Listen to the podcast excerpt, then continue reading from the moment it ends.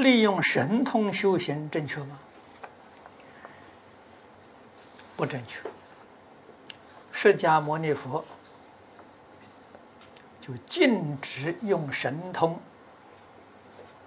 做佛事啊？为什么呢？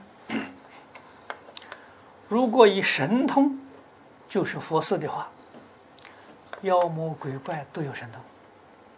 那么换一句话说，佛跟魔啊，你就不能辨别啊。佛菩萨确实有神通，他不用神通，他用教学。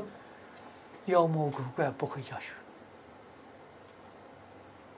啊，所以自自然然呢，就就区别出来了，佛与魔就区别出来了啊。就这个我们不能不知道啊，不是说佛菩萨啊没没有这个能力，佛菩萨神通广大，可是怕众生呢魔佛混淆，不能辨别。啊所以佛菩萨不用这个，啊，这个是我们要晓得的。